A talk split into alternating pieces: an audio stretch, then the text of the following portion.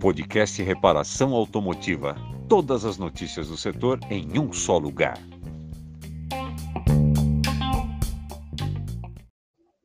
Muito boa noite a todos. Estamos aqui nessa terça-feira, véspera de feriado aí, feriado que pegou particularmente, eu não sabia que teria feriado, aí descobri que amanhã é feriado, mas tendo o prazer e a honra aí de conversar é, sobre um assunto muito interessante. Vocês podem estar achando assim, pô, não era o Ragazzi que estava lá na foto? Pois é, foi uma grata surpresa também ter essa oportunidade e estava agora conversando nos bastidores aqui com. Eu queria que o Marcão já colocasse o nosso convidado aí, o Plínio. Plínio, gerente sênior da ZF, e para mim, ter a oportunidade de, de aprender um pouco, é, só um pouquinho, viu? Porque ele deixou para todos vocês aí o material. Ele falou, Geizão, não vai ter spoiler, não, meu amigo. Você vai ficar aí, você vai assistir. Eu só vou dar aqui algumas, algumas pílulas aqui para você é, entender mais um pouquinho. Então, boa parte de tudo aquilo que ele tem para falar e que é bastante coisa. É, tá na mão do mestre aí, do professor Plínio aí, né? Plínio, seja bem-vindo, uma boa noite, é um prazer, uma honra poder falar com você nessa noite, meu amigo. Boa noite a todos, boa noite, a honra é toda minha, é um prazer enorme poder estar aqui para falar de tecnologia, né, e compartilhar um pouco de conhecimento disso que já está fazendo parte do nosso dia a dia, né? Não é algo futurista, né? Algo que é, a gente encontra nos veículos aqui no Brasil e é importante a gente começar a difundir mais as informações sobre esse tema, especialmente a, a, a turma de reparação que vai começar a receber carros e vai precisar estar tá fazendo é, é, reparos, calibrações, etc. Então, é, um prazer aí. Isso aí, seja bem-vindo. Tem uma galera aqui já, ó. Tá a Camila na Nakashima com a gente, o Rodrigo tá conosco lá do Rio de Janeiro, Galvão Júnior também tá aqui conosco, o Flávio tá aqui, o, o André. Então, a galera que tá chegando aí, vai colocando aqui também, gente, da cidade onde vocês estão, para que o Plínio também possa estar tá sabendo é, que a nossa audiência aqui qualificada é do Brasil todo, viu, Plínio? E aí, assim, eu acabo, o que, que, eu faço sempre, Plínio? Eu, eu pego o WhatsApp, eu tenho um grupo, né, bastante grande aí de oficinas mecânicas, e, e aí, quando você percebe que o assunto é de extrema relevância, cara, você só vê o pessoal respondendo top, joinha, top, vou, vou participar, vou não sei o que lá. Então, é, é uma das coisas que é, eu fico me perguntando, né? Tanta tecnologia embarcada, né, o, o, e, e ela cai, né, numa justamente depois que sai do, da, da, montadora das concessionárias, é, primeiro que esse tempo de concessionária, né, que o carro fica fazendo as garantias lá, já está diminuindo, né? O consumidor final não está permitindo que o carro fique mais tempo lá. E uhum. aí eles começam a vir para as oficinas mecânicas. E muitas vezes é, existe uma, uma, uma distância muito grande, né, Plínio? Não sei se você tem reparado isso aí, da, da tecnologia e do dia a dia da oficina mecânica, porque são diversos carros, diversos modelos, Exato. diversas é, é, é, singularidades por marca, né? E aí você começa a perceber que a coisa ela vai ficando séria. Então, falta é, é, muitas vezes aí essa informação qualificada. E é por isso que nós trouxemos aqui, né? E olha só que eu estou te falando aqui, Plinio, só para você ver, ó, a Camila é de Limeira, o Davi lá do Ceará, tá bom? Tem mais aqui, ó, o Flávio é, Abdo, Itatiaia, Rio de Janeiro. Então, ó, tá vendo aí, né? Nós já estamos já começando é, daqui a pouco aparece o pessoal do, do Nordeste Pernambuco, o pessoal do Norte, do Belém do Pará já está falando para mim aqui. Acabou de mandar mensagem, ó. Vou assistir a live. Então, é, cara, eu quero é, sem mais delongas, porque eu sei que é bastante coisa, é, eu só queria dar uma estigadinha no pessoal aqui antes de passar para você, Plínio. Eu vou te fazer uma pergunta, você responde aí, né? Claro. É, Plínio, em percentual da nossa frota de veículos que são fabricados aqui, quantos deles possuem o sistema ADAS em percentual aí? E quanto você acha que isso vai chegar em quanto tempo? É, atualmente, a percentual está girando entre 4% e 5% dos carros novos que são produzidos aqui, eles já saem com algum tipo de equipamento de ADAS, né? O mais comum é a, a funcionalidade de frenagem autônoma, autônoma de emergência, é, e a expectativa é isso é, é, ir para um quarto de todos os carros fabricados no Brasil, daqui cinco anos, estarem saindo com produtos do é, equipamentos, sensores é, de ADAS. Então, assim, vai crescer e vai crescer rápido, né? E, e numa taxa muito maior do que a, a, a, taxa de produção de veículo, que a gente sabe que né, vem vindo recuperando lá os, os tempos é, é, onde a gente produziu mais de 3 milhões de veículos, mas a, a, a aplicação de equipamentos de vai ter essa, esse incremento e pode ser até maior, porque na Europa a gente viu um efeito bastante curioso de começar e logo chegou em 100%. Né? Lógico que no Brasil é, é, a gente não espera chegar tão rápido em 100%, mas ele pode até superar essa questão do um quarto dos nossos dos veículos em 2025 estarem equipados com equipamentos dados.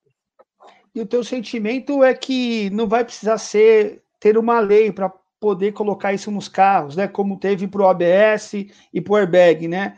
o teu sentimento qual que é com relação ao ADA? Você acha que é uma questão mais de, de, de, de de conforto? O que, que você. Qual, qual que é a ligação que o cliente tem quando sente que o carro proporciona e tem esse sistema, né? Uhum. Ah, essa é uma excelente pergunta, é, porque uh, já na Europa é, a, a, o sistema entrou sem legislação, ou seja, é, existe uh, uma cultura que aqui no Brasil também já está é, ficando mais forte, que é a busca do, do, do usuário do veículo por requisitos de segurança. Né? E, e nós temos aí um, uma instituição que chama Latin NCAP, que faz aquelas pontuações de estrelas. Então, quando você vê lá um, uma determinada propaganda de carro, ah, esse carro é cinco estrelas, é, é esse instituto que faz a análise, é, é um instituto não ligado ao governo, e ele atribui uma nota, e as montadoras usam essa nota também para fazer marketing dos próprios veículos. Então, é, eu acho que vai ser impulsionado muito mais por isso, né? Quando você vai comprar um, um veículo e, e, e, essa, vamos dizer assim, a régua de requisitos, ela vai subindo. Então, cada vez mais, para você tirar cinco estrelas, ele vai exigir mais equipamentos de segurança e ao ponto que a, a, a, nas transições desses limites, um determinado que hoje, um carro que é fabricado hoje sem nenhum é, é equipamento de hadas, ele pode é, sofrer um rebaixamento de estrelas, né, o que pesaria negativamente para a marca. Né? Então você fala, ah, o carro hoje é três estrelas, ele caía para dois ou de repente até para uma estrela por não estar equipado, não estar equipado com equipamentos que previnem acidentes. Né? O ADAS ele tem a funcionalidade também de conforto agregada, mas assim dentro do principal objetivo é evitar acidente. Né? É você conseguir ali alertar o motorista ou até mesmo o sistema é, tomar a, a atitude para uma frenagem, um desvio automático e assim por diante. Legal, legal. Ó, foi só eu falar que daqui a pouco chega o pessoal de Pernambuco, o Galvão já tá aqui já, você pode ver aqui, ó, Recife, Pernambuco. Vai, Galvão, chama a turma aí de Pernambuco aí, o pessoal também aqui, o Davi, chama a galera do Ceará lá também, Davi, porque é o seguinte, não vou uhum. mais aqui bater papo com, com o Plínio, até porque, meus amigos, eu quero aqui aprender também, ele tem bastante coisa boa. Plínio, a bola tá com você, é, pessoal, já vai preparando as suas perguntas aí, porque uhum. o Plínio ele vai fazer uma apresentação é, bastante abrangente do sistema ADAS, tá?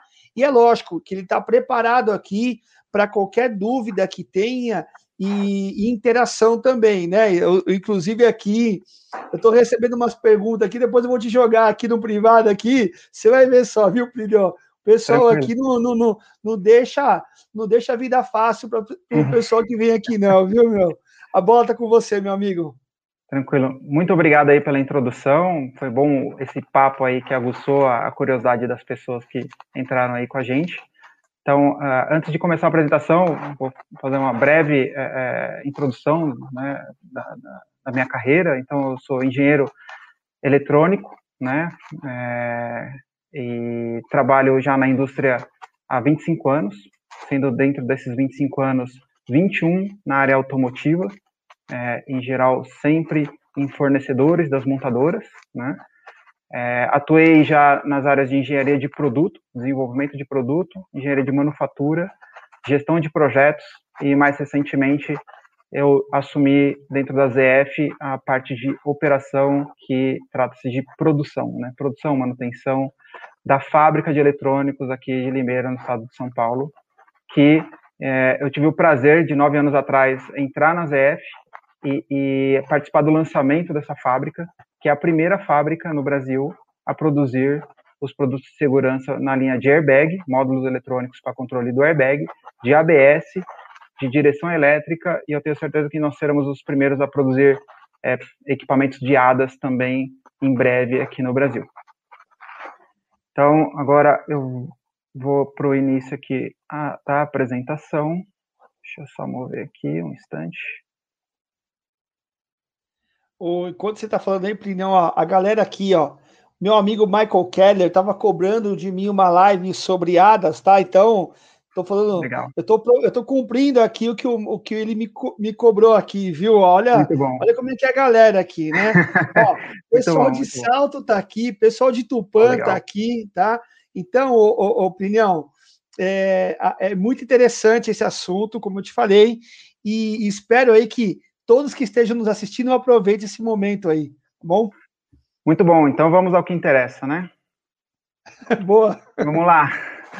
Então, vamos falar um pouquinho assim é, do princípio, né? O que é o ADAS? ADAS é essa sigla que vem do inglês, né? Advanced Driver Assistance System. É um pouquinho complicado, mas nada mais é do que sistemas avançados de assistência ao motorista. Né? Esses sistemas eles usam diversos sensores é, é, é que juntamente com toda a os equipamentos já existentes no veículo, eles visam proporcionar uma ajuda para o motorista, desde tarefas como um estacionamento, né, manobra de estacionamento, ou ah, na, no aumento da segurança da condução e, consequentemente, evitando acidentes. Né.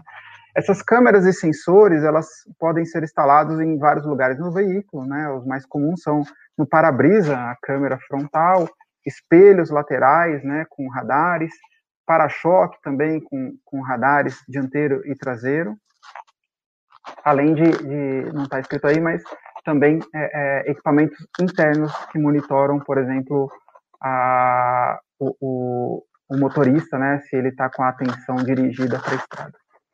Né. O ADAS ele atua, como eu disse é, no começo, né, com algumas funções é, é, clássicas aí. É, uma delas que é a mais comum sendo aplicada é a, a frenagem de emergência autônoma, né? É, aviso de colisão, né? Antes de começar a frear autônomo, ele avisa uma colisão. Ele pode avisar a dianteira, se ele tiver equipado com, com câmeras na traseira também, ele avisa a, a, a eminente colisão. Né? Controle de cruzeiro adaptável, o que, que é isso? É, é aquele ajuste na estrada que você é, configura uma velocidade, mas que se ele detecta um veículo à frente, ele ajusta para, obviamente, é, ficar compatível com a mesma velocidade e manter uma distância segura. Né? O ajuste do farol alto automaticamente, a detecção de ponto cego, também já bem comum em vários veículos, ele é, é, é, agrega a, o monitoramento da, da visão ao redor perimétrica do veículo, né, que pode ajudar tanto numa assistência de estacionamento, mas também é, é, monitorando em volta para detectar se existe carro na lateral, se, se a faixa do lado está livre. Né? Assistência de manutenção de faixa, o que, que é isso? É você manter ali o veículo dentro da faixa de rolagem, né? Reconhecimento de semáforo, né? É, placa de trânsito, é, como disse, assistência de estacionamento e, e, outras funções de segurança e conforto. Né? E quando o ADAS detecta é, o que pode ser uma situação perigosa, o sistema avisa o motorista e toma medidas necessárias para impedir a colisão. Esses sensores, eles, é, se não forem calibrados, alinhados corretamente, o sistema ADAS ele não vai funcionar corretamente. Né? E pode até é, ficar desabilitado, informando no painel que a função não está ativa. Indo aqui para o que a gente chama de linha de produtos ou portfólio de produtos, a ZF ela, ela é bem, bem abrangente na linha de produtos, né? A gente tem é, o que a gente classifica aqui em três categorias: o ver, né, que é o see em inglês, o think, que é pensar, e o act, que é agir. Então, dentro do ver, nós temos todos os sensores que são responsáveis por capturar as informações ao redor e internamente do veículo, a fim de trazer esse benefício de segurança. Então, nós temos câmeras frontais, é, é, é, câmeras triplas, né, que aumentam o campo de visão, câmeras remotas, câmera de observação do interior do veículo, sensores de aceleração, para detecção de colisão e, e, e ajudam também a, a, dentro do algoritmo de processamento na tomada de, de, de ações. Os radares de é, range médio, longo e curto, né? E o LiDAR, que é uma tecnologia extremamente avançada, que a gente vai estar tá falando também, que é um escaneamento 3D a laser, né? Na parte do pensar, entram as, as, as ECUs, né, de, nesse caso aqui, uma ECU de, de segurança. Ela, ela concentra dados de vários sensores que estão equipados no veículo a fim de tomar ações de segurança, né, é, é como justamente é, em alguns casos a frenagem ou desviar de um obstáculo, né? Existem outros módulos que fazem o processamento de várias câmeras remotas e faz o que a gente chama de fusão de dados, que é juntar todos os dados, combinar a fim de também de tomar a decisão mais segura para a situação é, que for detectado o, o, perigo. O supercomputador da ZF chama Pro AI ou Pro AI, né, que ele já é um, um supercomputador que é, é, tem inteligência artificial, né, a gente vai falar um pouco mais depois. É, aí também tem os módulos controladores de airbag, né? O, o, a, a, parte eletrônica e as eletrônicas que comandam o sistema de freio, direção e também de câmbio. Na parte de agir, que é onde realmente faz acontecer, a, a, até então aqui eu estou olhando, pensando, mas é, é, é, é, são esses componentes que mudam a trajetória ou freiam, né? Então aqui é, o módulo integrado de frenagem e aqui a direção elétrica. É, também temos a parte de airbag, que é uma segurança passiva, uma vez que o acidente não é mais evitável, também o ADAS tem interação para abrir o airbag antes mesmo da colisão acontecer.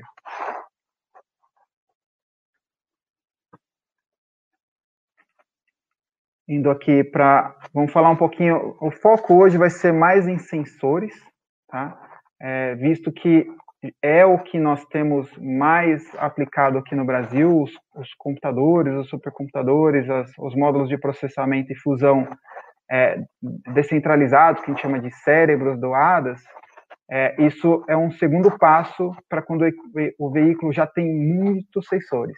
Então, ele precisa fazer a fusão de vários sensores ao mesmo tempo, aí é necessário esses, esses módulos separados. Então, a gente vai falar um pouquinho dos sensores, né? Quais são os sensores? Nós temos aí as câmeras, né? Que é, são classificadas como sensores passivos. Por que passivo? Porque ele não interage com o meio. Ele simplesmente captura a imagem, né? ele captura e aí depois essa imagem é processada. Né? O, o, o, radar, né, aí ele já é classificado como ativo, uma vez que ele emite ondas de alta frequência, as ondas refletem nos obstáculos, seja o obstáculo um veículo, um, um pedestre, um ciclista, um sinal de trânsito, é, e retornam para as antenas do módulo capturar aí a, a, medição, né? E, e através do, do, que a gente chama de eco, né? O tempo que demora para o retorno dessas ondas é o que é usado para fazer o cálculo, por exemplo, de distância, de velocidade. O LiDAR, esse, é, como eu disse ali anteriormente, é um, um, equipamento de bastante tecnologia, né? Ele é, ele é, tem, ele também é ativo, só que ele trabalha por reflexão de, de laser pulsado. Então, ele faz um, uma emissão de feixes de laser e vai fazendo varreduras para escanear o, o, meio externo. Né? Então, é, a, a, é o que tem de mais é, tecnológico dentro dos sensores é o LiDAR. E o nosso velho conhecido ultrassom, bastante aplicado aí na parte de auxílio de estacionamento, né, que bipa ali na, quando tem aproximação. Ele usa, ele é ativo também, ele usa a reflexão de ondas ultrassônicas. Então ele é muito semelhante ao radar, porém a frequência das ondas é diferente. E aí isso é, é transforma de forma é, é bastante grande a, a, o range que ele pode atingir. Enquanto um, um ultrassom ele vai ter ali um alcance de, de dois metros, é, três metros, né, para que, que é o suficiente para uma é, auxílio de estacionamento, o radar pode chegar até 350 metros. Então, assim, é o grande diferença entre os dois. Aí aqui a gente tem algumas características é, ligadas a esses sensores, né? Então, a primeira delas aqui é a parte de classificação de objetos. O que, que é uma classificação de objeto? no momento que é capturada a imagem ou até mesmo o, o escaneamento por, por laser, é, é, a capacidade de, de entender a, o formato, por exemplo, de uma pessoa e classificar aquilo é um pedestre andando, ou aquilo é um ciclista, ou aquilo é um caminhão, um carro, uma placa de trânsito. Então, nesse quesito, nessa característica, a câmera ela tem aqui dois maisinhos, ou seja, ela tem uma performance muito boa para classificação de objetos. É, é, é, é muito é, é, é, esperado isso, porque ela vai estar ali capturando imagens, e aí, ah, dentro do processamento, ela precisa só identificar os formatos para atribu atribuir essa classificação. Já o radar, nesse quesito, ele não é tão performático, ele não tem é, é, é, o propósito também de fazer a classificação de objetos. O LiDAR, por ser um escaneamento, ele também ele é semelhante ao nível da câmera de classificação e o ultrassom, como o radar, é baixo.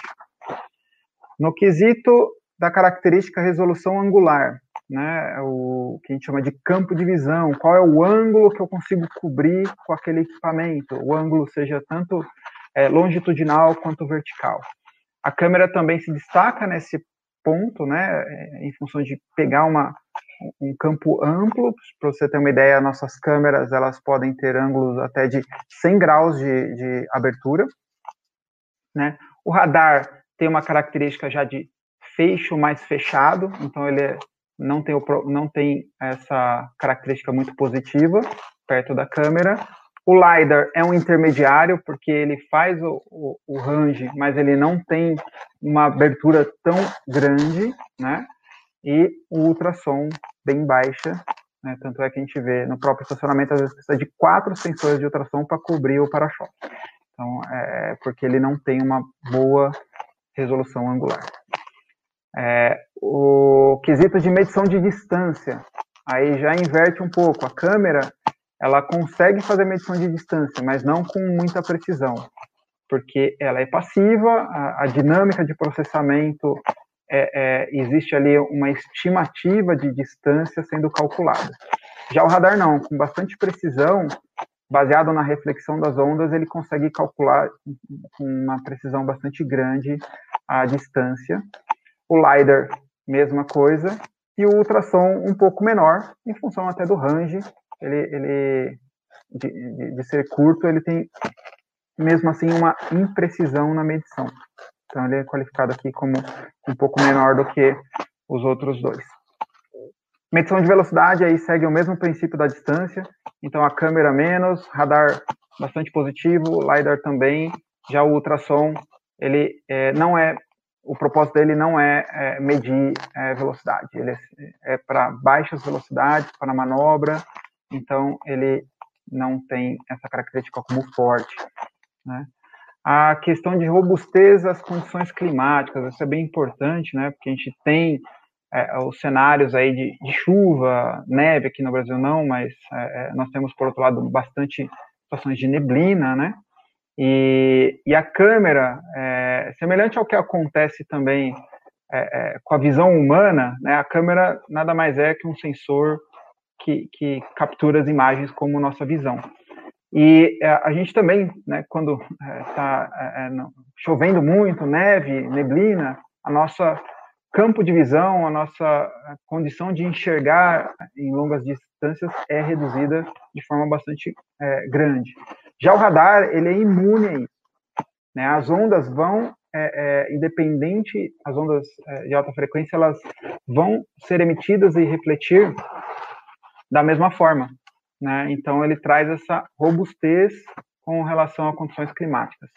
O LiDAR, ele, ele, ele não é tão bom quanto o radar, por ser é, laser, o laser é uma luz, né? uma luz bastante focada, e a gente sabe que a luz, em contato com, com a água da chuva, com as gotículas, ela, é, a, a, a água ela causa uma refração, então um desvio. Então, isso tira a precisão é, nas condições mais severas, né, de chuva, neve e neblina, da medição do escaneamento do LiDAR. E o ultrassom, ele também perde um pouco performance quando ele está né, tá ali com neve, bloqueando, ou mesmo a chuva torrencial, ele pode é, perder um pouco da precisão. Neblina, nem tanto, seriam mais os outros dois. E por último aqui, né, a robustez à baixa iluminação. Novamente, associando com a nossa visão. Quando está muito escuro, a gente diminui a nossa capacidade de enxergar os objetos que estão em volta. O radar, extremamente robusto. Aí o LiDAR, com relação à é, é, ausência de iluminação, ele não é afetado, tampouco o ultrassom depende disso. Tudo isso é, vem para mostrar que embora o LiDAR ele, ele vai bem em, em, em, vários aspectos aqui, ele não é perfeito.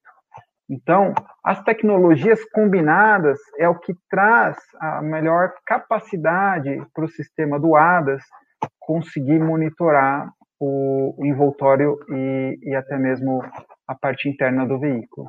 Então, é, esse era o intuito de mostrar essas características, onde mostra que os sensores e câmeras são complementares. Né? Se você pega aqui câmera e radar, você já fica com uma excelente situação. Né? Se você combina com o LiDAR, você ganha outros atributos. Então, é, e assim vai com, com, com a adição de cada sensor. Ok? Aqui é um, um, slide interessante que mostra um pouco o que, que o radar, vamos dizer assim, enxergaria, vamos dizer assim, se a gente pudesse transformar essa reflexão das ondas numa imagem, é o que está demonstrado nessa figura aqui. Então, o radar ele está aqui é, é, emitindo as ondas, né? As ondas estão propagando, elas estão sendo refletidas e isso que está em vermelho é o que o radar recebe de reflexão das ondas.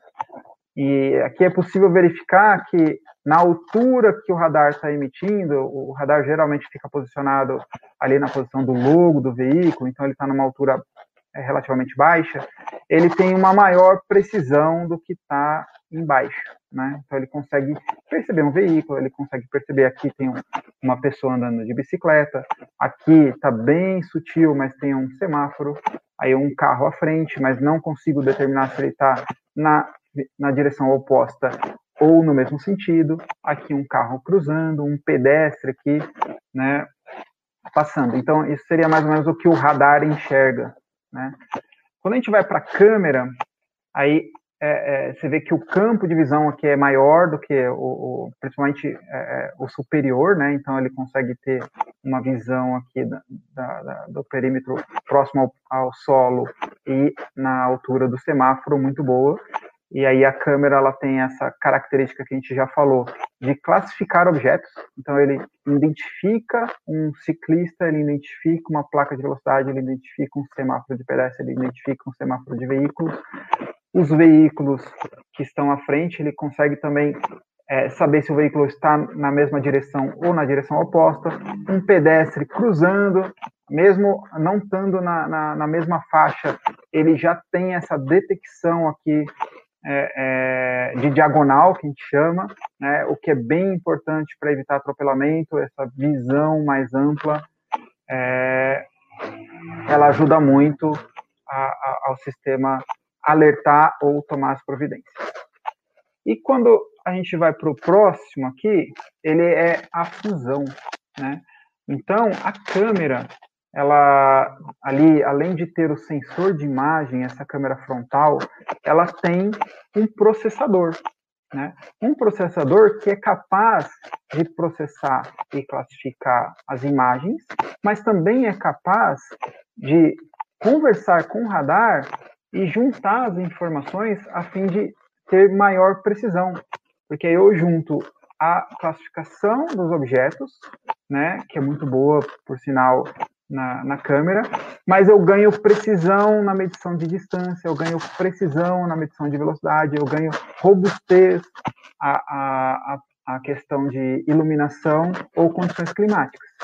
Então, esse é um cenário bastante é, de uso de radar confusão com câmera que é, traz um, um, uma condição de muito mais precisão de leitura do que está acontecendo no, ao redor do veículo e, consequentemente, habilitando ao sistema a tomar decisões e alertar o condutor.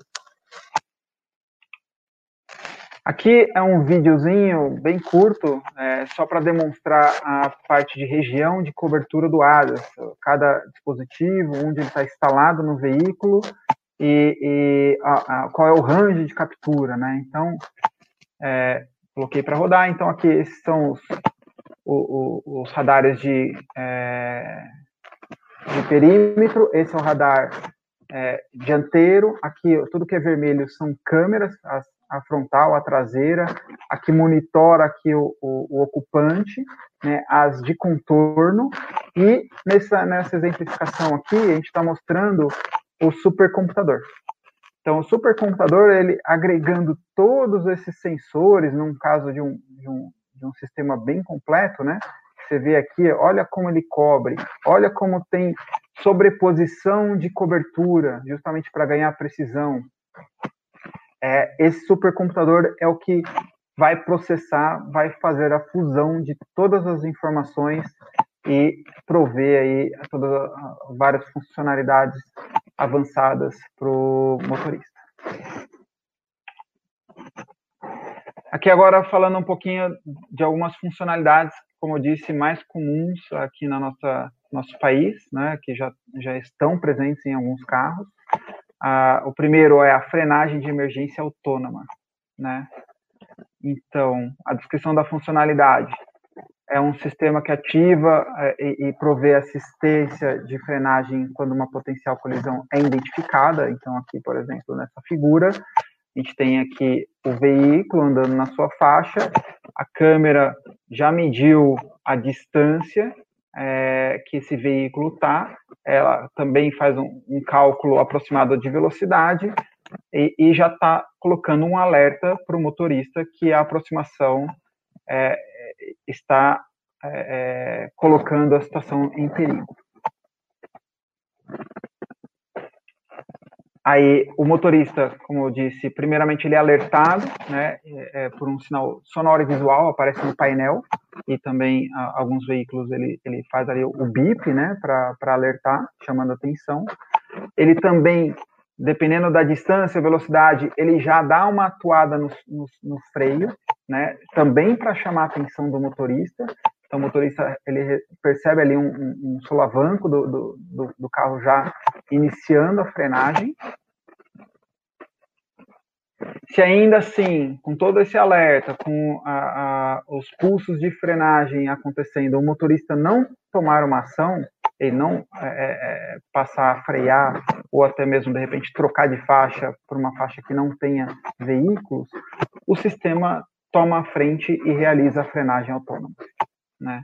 Então ele visando, né, reduzir ao máximo a velocidade é, do veículo é, e buscando evitar o acidente. Mas se ele não evitar, pelo menos ele minimiza a, a colisão. Um outro aqui é, é funcionalidade que já vem é, é sendo equipadas no, no, nos veículos com, com, câmeras, principalmente, é o aviso de saída de faixa. E em alguns mais avançados, ele já tem a assistência de manutenção de faixa. Então, a câmera, ela identifica as faixas de rolagem, né? Ela consegue monitorar o motorista ele tem que ativar essa função, diferente do frenagem de emergência autônoma, essa função ela, ela, é, é, ela pode ser desabilitada, né?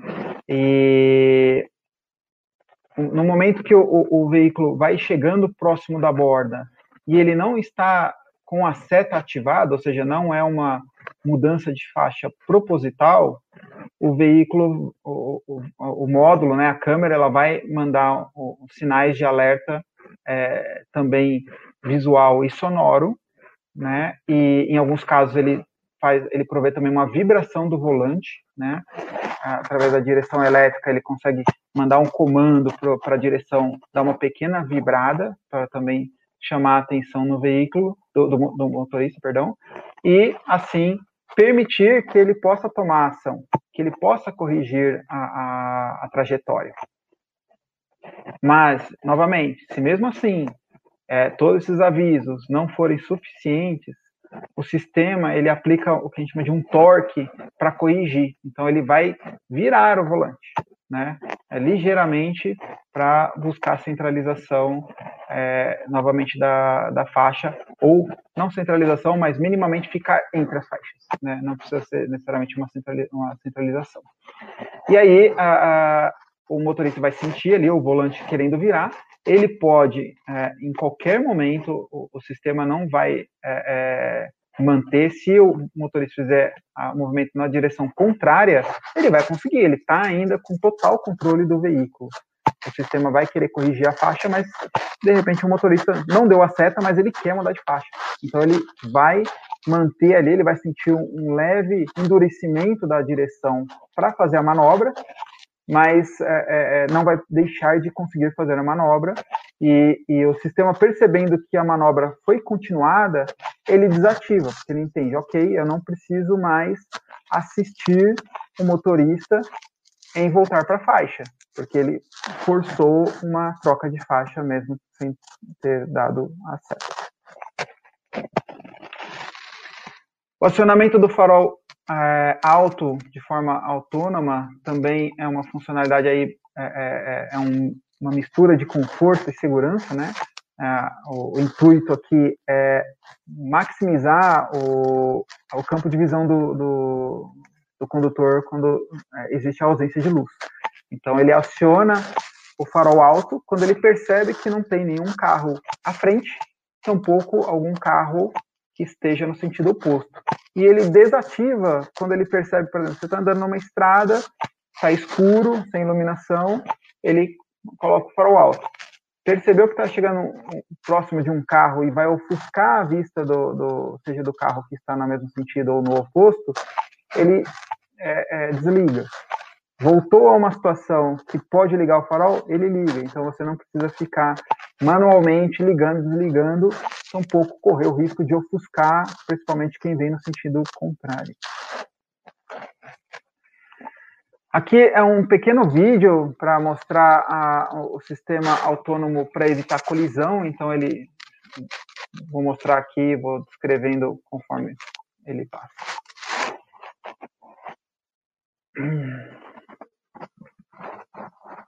Então, aqui um cenário de um veículo na estrada, um caminhão à frente, ele está ali com sistemas de monitoramento capturando as imagens.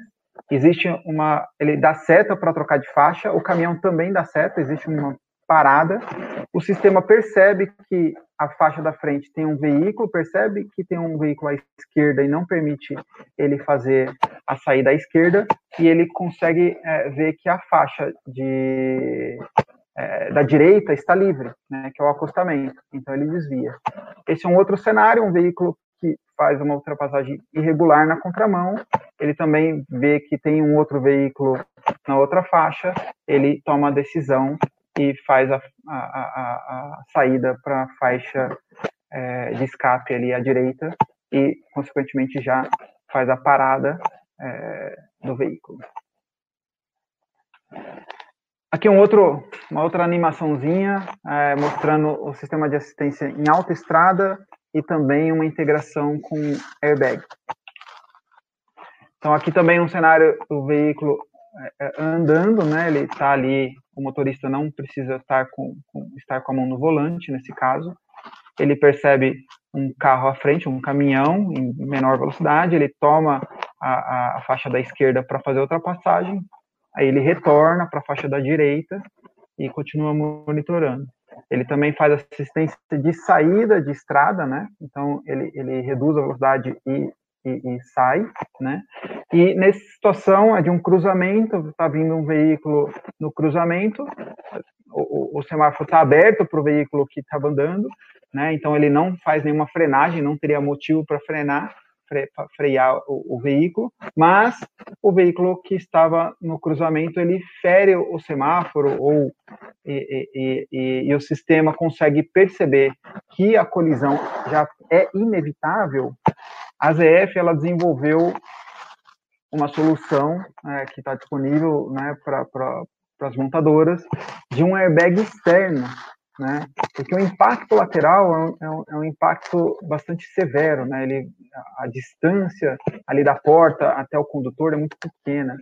Então, esse airbag externo, ele ajuda a minimizar também o efeito da colisão. É, mas, ao mesmo tempo que ele, nesse caso, hipotético, porque esse sistema não, a gente não encontra nos carros é, que, que, que, estão na frota, vamos dizer assim, é, mas ele faz também o acionamento do airbag de cortina se o carro é equipado. Então, se ele percebe o que a gente chama de pré-crash, né, ou pré-acidente, pré-colisão, é, com as câmeras ele consegue ver que é inevitável, então ele já abre o airbag mesmo antes da colisão. Então, quando há o impacto, a pessoa já está protegida ali com a cortina da bolsa, é, protegendo a, a, a lateral e, e, e, buscando novamente, nesse caso aí, salvar a, a vida do, do, do, motorista e do condutor traseiro também, porque o airbag de cortina ele tem essa capacidade de, de, de usar a proteção é, também do, do passageiro traseiro. Então, aqui a gente é, tem o último vídeo. É, esse é de um sistema que a ZF chama de um sistema integrado, que a gente chama de Copilot, que seria copiloto, né? onde tudo aquilo que eu falei do portfólio da ZF consegue ser integrado.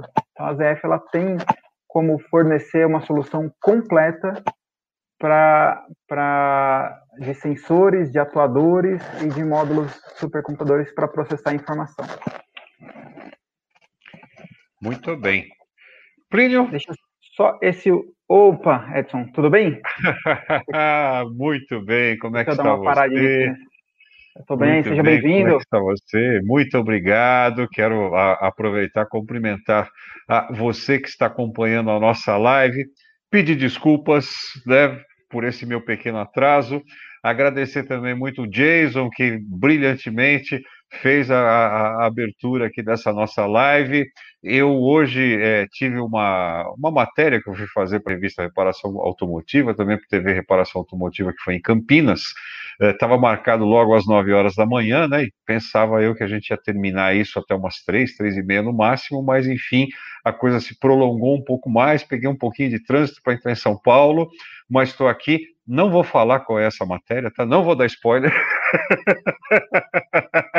Se você quiser saber, acesse o nosso Instagram que tem um spoiler lá. tá? E muito legal, muito legal mesmo ter essa sua participação. E no caminho, enquanto eu estava vindo, eh, vindo para cá, vim acompanhando, lógico, não estava assistindo, né? Porque estava dirigindo, mas estava ouvindo o que você estava falando.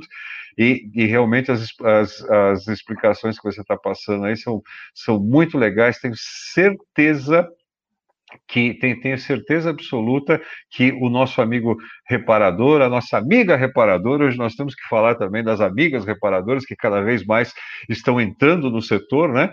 É, estão aproveitando bastante essas informações, que são informações, é, informações muito legais.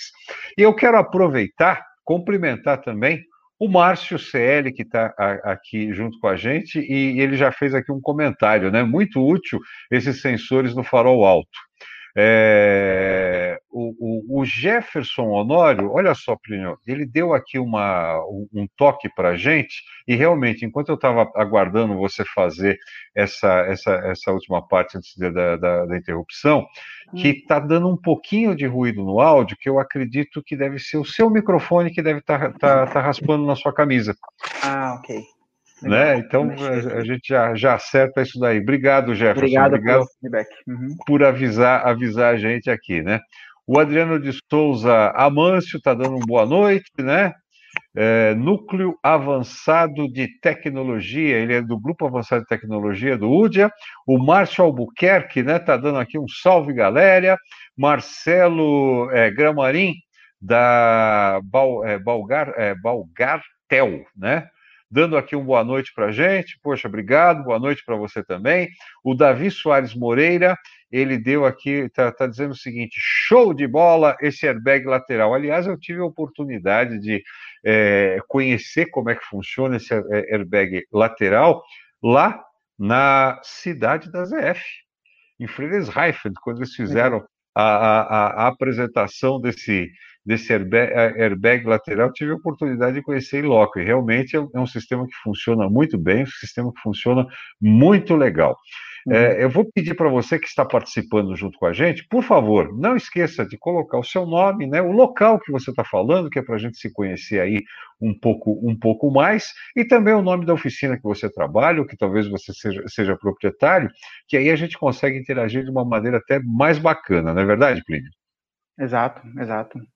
Então, então, legal, muito bacana mesmo, muito bacana mesmo essa participação. Você que está que, que tá aí junto com a gente também, se quiser, você pode compartilhar tanto o Facebook, tanto o, o, YouTube, tá? Você pode compartilhar isso com outros amigos, outros amigos reparadores, que eu tenho certeza que vai, vai ficar aqui uma, um, um, um pessoal bem bacana para participar junto com a gente. Então vamos lá, vamos, vamos dar sequência então, Plínio, vamos lá. Legal. Antes de, de continuar, é, o, o, ruído parou? Preciso fazer algum ajuste no parou. microfone? Ah, parou. Okay. Tô, te ouvindo muito bem aqui, não está tendo ruído, está tá bem legal. Legal. Não, é, até foi, foi interessante só essa parada, porque a gente agora, esse último vídeo, é, ele fecha o conteúdo é, do que é o ADAS. Aí a gente passa a depois falar um pouco mais do, como faz o diagnóstico, como faz calibração. Então, se tiverem é, perguntas, né, talvez seja um momento adequado antes de a gente fazer a, a transição. Então, enquanto Legal. eu mostro aqui a, esse último vídeo do, do copiloto da ZF, né, é, se as, as, pessoas quiserem já colocar algumas perguntas, a gente pode fazer esse, essa mediação de, de respostas. Legal, vamos lá então, vamos dar sequência. Legal, então mais um último vídeo aqui Vamos lá. Aqui, legal. Então, como eu disse, o, o sistema é, completo da ZF a gente chama Copilot. Então, o motorista ele entra no veículo, né? Ele aciona o carro. O carro responde, né? Então, ele cumprimenta, diz bom dia para o usuário. O usuário dá um comando de voz para levar ele para o escritório. É, o sistema responde que ele está traçando a melhor rota, né?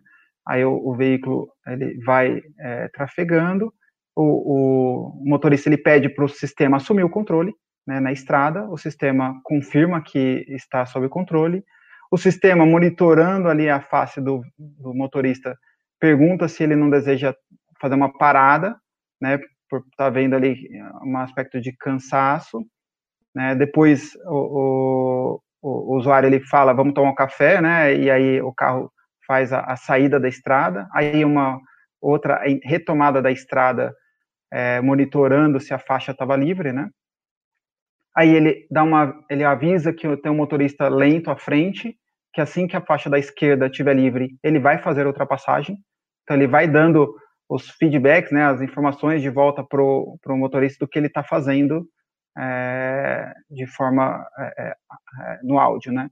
E, e, ele, por último, ele pede para levar para o local favorito dele e o sistema tendo integração com GPS, aí é um sistema bem avançado, ele sabe qual é o local favorito e já traça a melhor rota.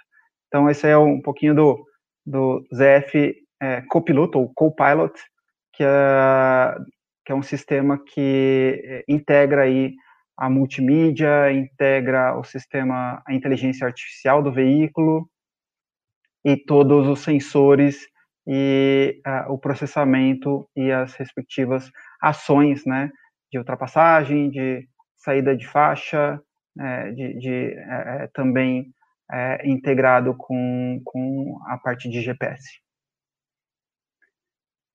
Então, nesse momento, a gente pode abrir para algumas perguntas do, do conteúdo podemos, do ADAS, podemos. ou a gente pode... Ah, legal. Então, vamos lá. Podemos, podemos. Então, é, eu tenho aqui, por exemplo, o Galvão Júnior, ele dá um boa noite aqui para a gente, né?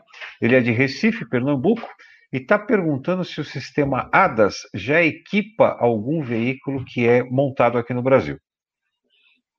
Ele, é, a resposta é sim, né? A gente vê alguns veículos aí até a, a, na própria propaganda é, é, de alguns comerciais. É, em geral, eles não falam o termo ADAS, né? Mas ele fala o carro tem sistema de frenagem autônoma, o carro, né? É, é, então é nesse sentido.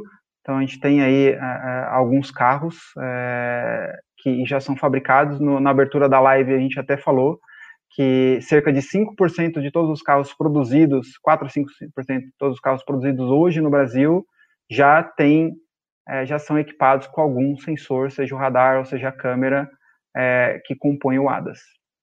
É, o, o Plínio, é, vamos ver se, se a, a, minha, o meu entendimento disso realmente está correto. Nós temos é, hoje em dia vários carros que eles é, colocam como, por exemplo, sendo a tecnologia semi-autônoma, correto? Uhum. Dentro dessa tecnologia semi-autônoma, então nós temos essa situação de sensor de distância, né, que mede a, a distância do carro que vai à frente. Correto. Alguns deles eles só medem e avisam se uhum. há uma possibilidade de, de, de colisão. Outros uhum. medem e tem também a capacidade de diminuir a velocidade e também até parar o carro antes que aconteça uhum. essa eh, colisão. Né? Então, é, as câmeras, por exemplo, os sensores que estão colocados em volta do carro, até o próprio sensor, por exemplo, para auxiliar na marcha ré, tudo isso pertence ao sistema semi-autônomo de condução. Uhum. É, é, seria isso mesmo. Isso mesmo. É, é, é tudo como você quer é, fazer a, o marketing em cima disso, né? Então, assim, alguns falam, ah, assistência é, é, avançada ao motorista. Aí, essa, o semi-autônomo é, é já para trazer um ar ainda de mais tecnológico. Por que semi-autônomo? Porque ele justamente consegue fazer algumas ações independente da reação do motorista, né? Como você disse, a frenagem, desvio de obstáculo, é, é, alguns casos também de é, identificação de placa de velocidade, ele já ajusta a placa de, a velocidade de acordo com a placa do, do, do trânsito, né? Então é por isso que é semi-autônomo. Você tem parte das funções autônomas, mas ainda depende do motorista. Eu não posso é, é, deixar de ter um motorista ainda. A gente vai, vai chegar lá, né, nessa, nessa, nesse, nesse ponto, né? nesse né? nível, né? É um nível bastante avançado, de, precisa de muitos sensores, de supercomputador, de inteligência artificial, mas precisa também de uma legislação que permita, né? Que então, é o então, caso, por exemplo, que a, a GF já, a ZF já tem esse carro autônomo, não é uhum. verdade? A ZF já tem esse carro autônomo, não, só o carro autônomo, como ela tem também é, veículos de transporte de passageiro autônomo e tudo mais.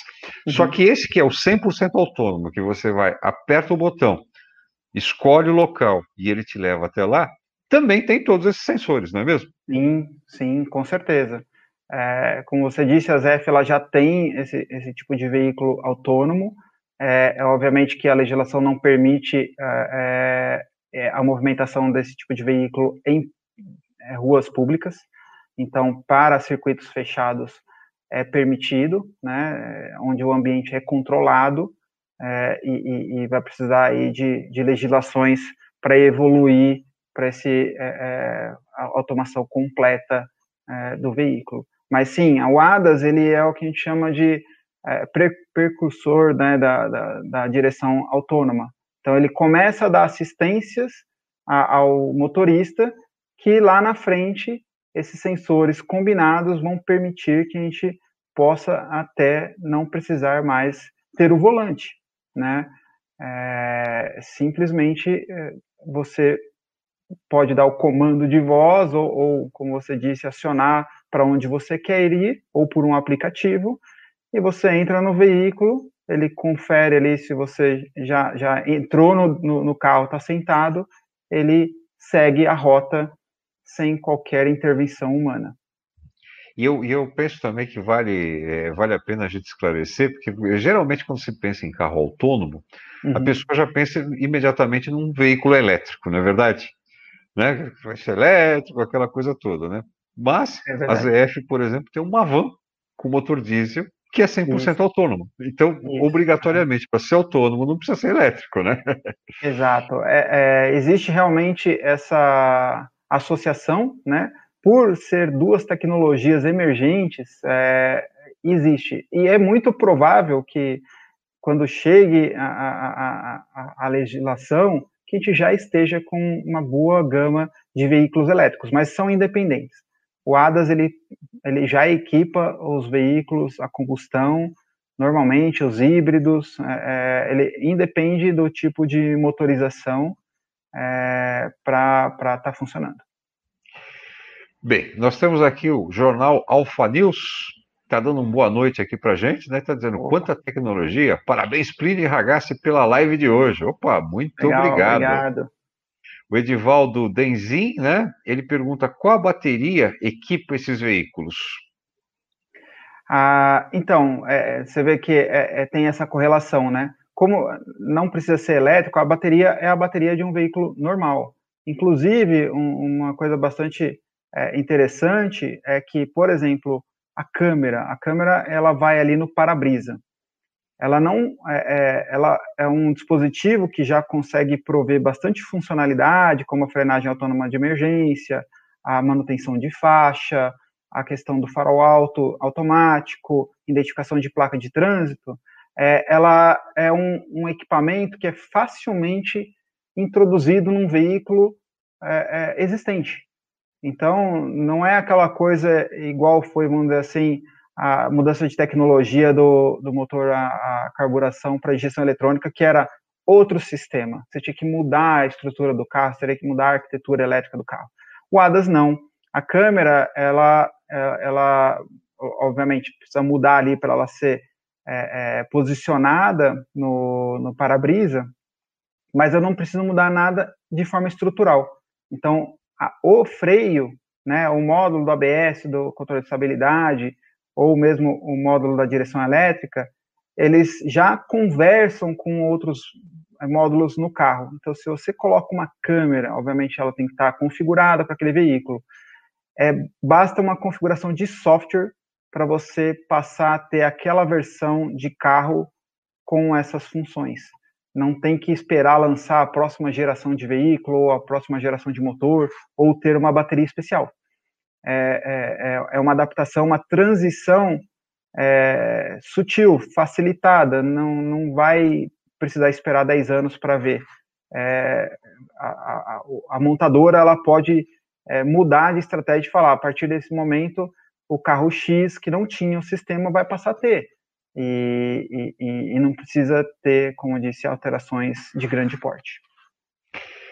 A, da Eletromatic Oficina Mecânica e Autoelétrica, né? Tá mandando aqui um abraço para o Felipe, para o Matheus, para o Eduardo japonês da CF, que estão saindo na frente nas, uh, nas novas tecnologias. Legal. Uh, temos aqui o Jackson Barros, Jackson Barros Turismo Rodoviário, ele é reparador de Samambaia, em Brasília, no Distrito Federal, acompanhando aqui junto com a gente, mandando um abraço também para ele. O Sérgio Dias, todo o sistema ADAS contempla os cinco níveis de condução semiautônoma? Uma boa pergunta. Esse aí já estudou um pouquinho a questão de, de, de ADAS, né? Então, essa parte de é, até a condução autônoma, ela é dividida em cinco níveis, né?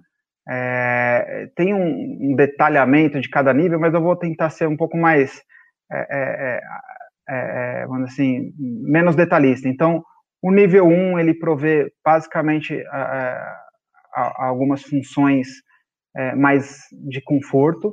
O nível 2 ele já tem a questão aí de frenagem autônoma, de você colocar é, é, um auxílio de manutenção de faixa.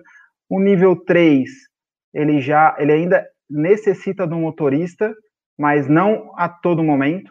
Então ele pode ser acionado para tomar o controle, mas em qualquer momento ele pode pedir para o motorista pegar o volante de novo.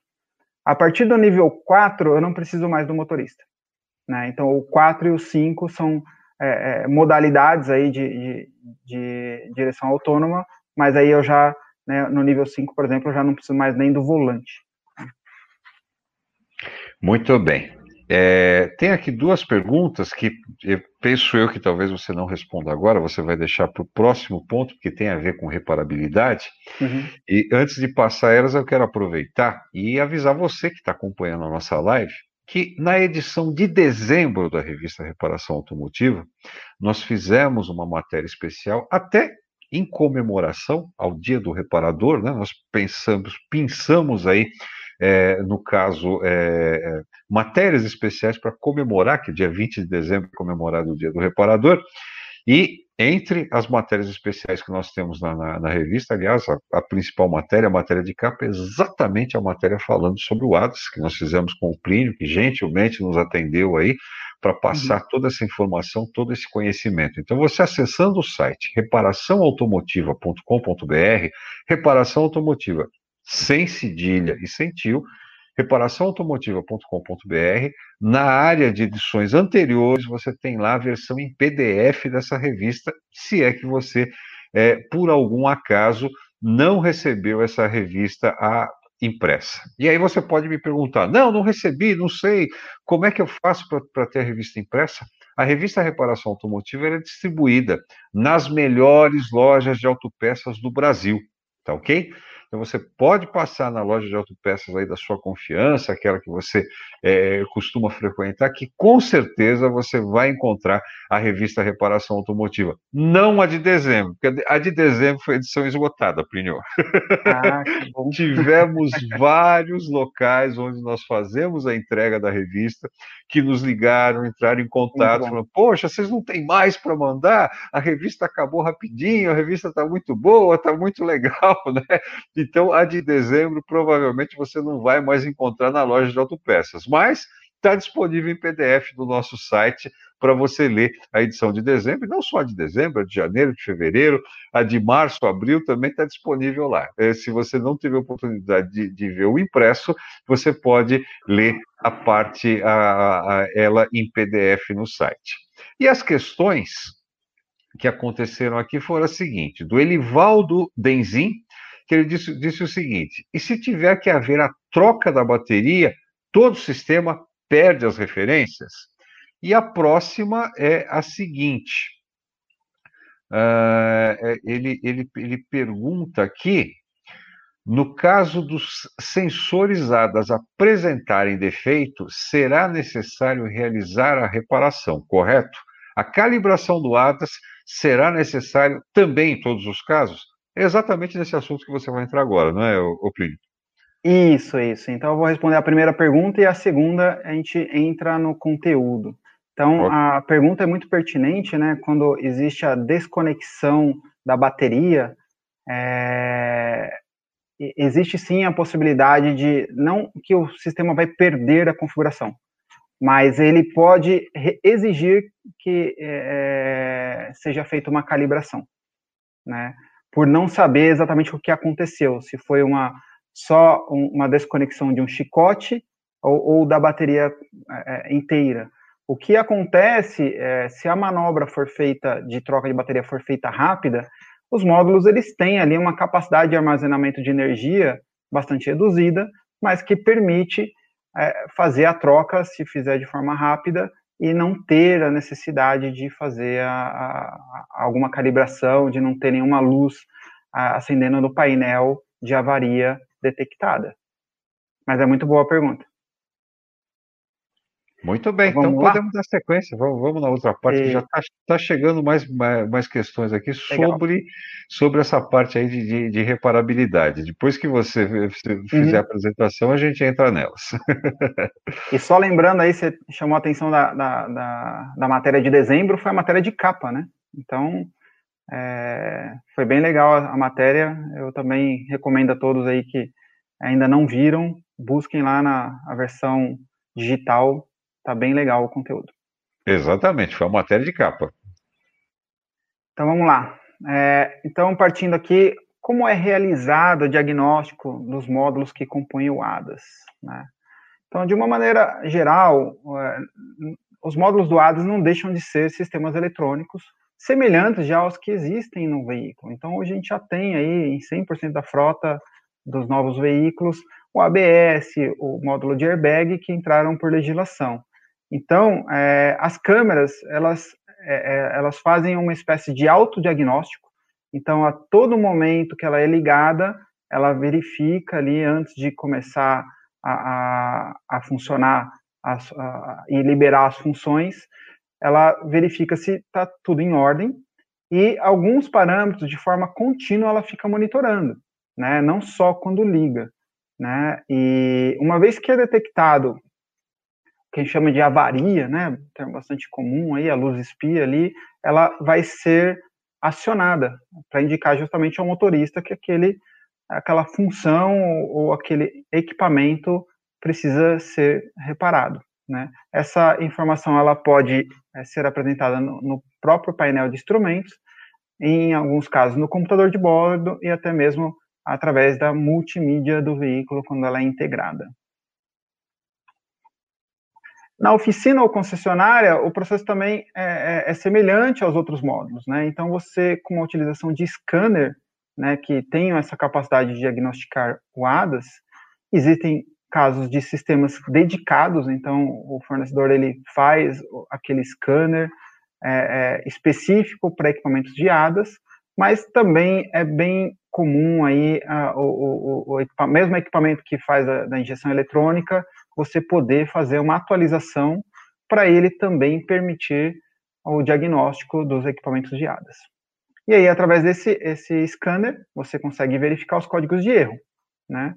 e uh, assim uh, conseguir fazer o reparo ou até mesmo a, a substituição do, do, do, sensor com problema. O que a gente é, gosta de reforçar é que antes de trocar, né, tá lá com uma avaria a câmera, ela não tá, tá, não tá ativado a função de frenagem autônoma, tá lá indicando no painel. É, tentou-se, né, em geral, é, é, é, é, tentado resetar a falha, né, mas algumas falhas não são, não, não, você não pode, não pode apagar a falha, ela é permanente, ela vai manter lá que aquele sistema está com avaria. Não necessariamente precisa trocar. É, talvez uma simples calibração pode resolver o problema. Então a gente recomenda, antes da troca, buscar fazer o procedimento de calibração e aí com a persistência da, do código de falha, aí sim fazer a troca. Então, aqui um exemplo né, de, de, um, sistema né, é, de, de, scanner com, com capacidades do, de pradas, e na tela do sistema ele vai indicando passo a passo qual, quais são uh, uh, as etapas para fazer a calibração do ADAS ou então mostrar os códigos de falha. E quando é necessário realizar a calibração? Que foi a pergunta aí é, é, de um participante, né? Então, os casos mais comuns, em caso de substituição dos componentes ou desconexão do cabo de alimentação, que foi a pergunta da bateria também. Então, é, é, se a desconexão for longa, ele vai acabar precisando ser calibrado. Aqui é uma fotinho onde só a trava do conector foi é, é, removida, isso já pode causar uma desconexão dos sinais e acabar requerendo uma calibração. Sempre que tiver, obviamente, mostrando no painel algum tipo de avaria, no, no, no, seja no painel de instrumentos ou no computador de bordo, então aqui essa é, é a simbologia bastante adotada pelas montadoras para quando o sistema de, de, é, é, de frenagem autônoma de emergência não está funcionando, ele mostra aqui esse carrinho aqui, uma batidinha off, né, desligado. Ou ele mostra no computador de bordo né, que o sistema é, está desabilitado. É, toda vez que for trocado o para-brisa, quando o veículo é equipado com câmera frontal, é necessário fazer a calibração também. Quando existe alguma modificação de tamanho de roda, ajuste de suspensão, onde o veículo é, de, é, é o, o, o, centro gravitacional do veículo é alterado, é, seja ele até por uma instalação de kit gás, bastante comum aqui no Brasil, né, é, onde se instala molas reforçadas e a traseira às vezes ela fica erguida, né, é necessário fazer a calibração. Né, é, então é uma coisa que é bem comum no Brasil, né, a, os usuários fazerem as customizações, os, as alterações, o que chama de tuning, né, do veículo e sair alterando roda, suspensão e tudo mais. É, isso é, vai ter que ter esse cuidado quando ele for equipado com equipamentos de ADAS, câmeras e radares, para que seja feita a calibração e não propague um erro, né? Uma vez que você tirou a referência, aquele sistema foi todo projetado e configurado para um cenário de, é, é, é, de altura, de, de ângulo, de centro gravitacional. Quando alterado isso, o sistema ele não tem como saber que foi alterado, ele vai continuar assumindo ali algumas referências baseado no que ele foi ajustado. Então, é, uma vez calibrado novamente já com a condição final, o equipamento passa a funcionar normalmente. E também, esse é bem importante, a, a, após qualquer tipo de colisão, né, que venha a provocar uma deformação no para-choque, na grade, no retrovisor, né, a gente tem aí a, os retrovisores cada vez com mais equipamentos. A gente tem casos de retrovisores que tem câmera, que tem radar, que tem o sensor, é, é, é, é, de, às vezes, de temperatura. Já vi casos de retrovisor que tem a antena do rádio dentro do retrovisor. Então, o retrovisor tem sido aí um, um, uma parte do veículo que tem sido bastante explorada é, para posicionamento de, de alguns sensores.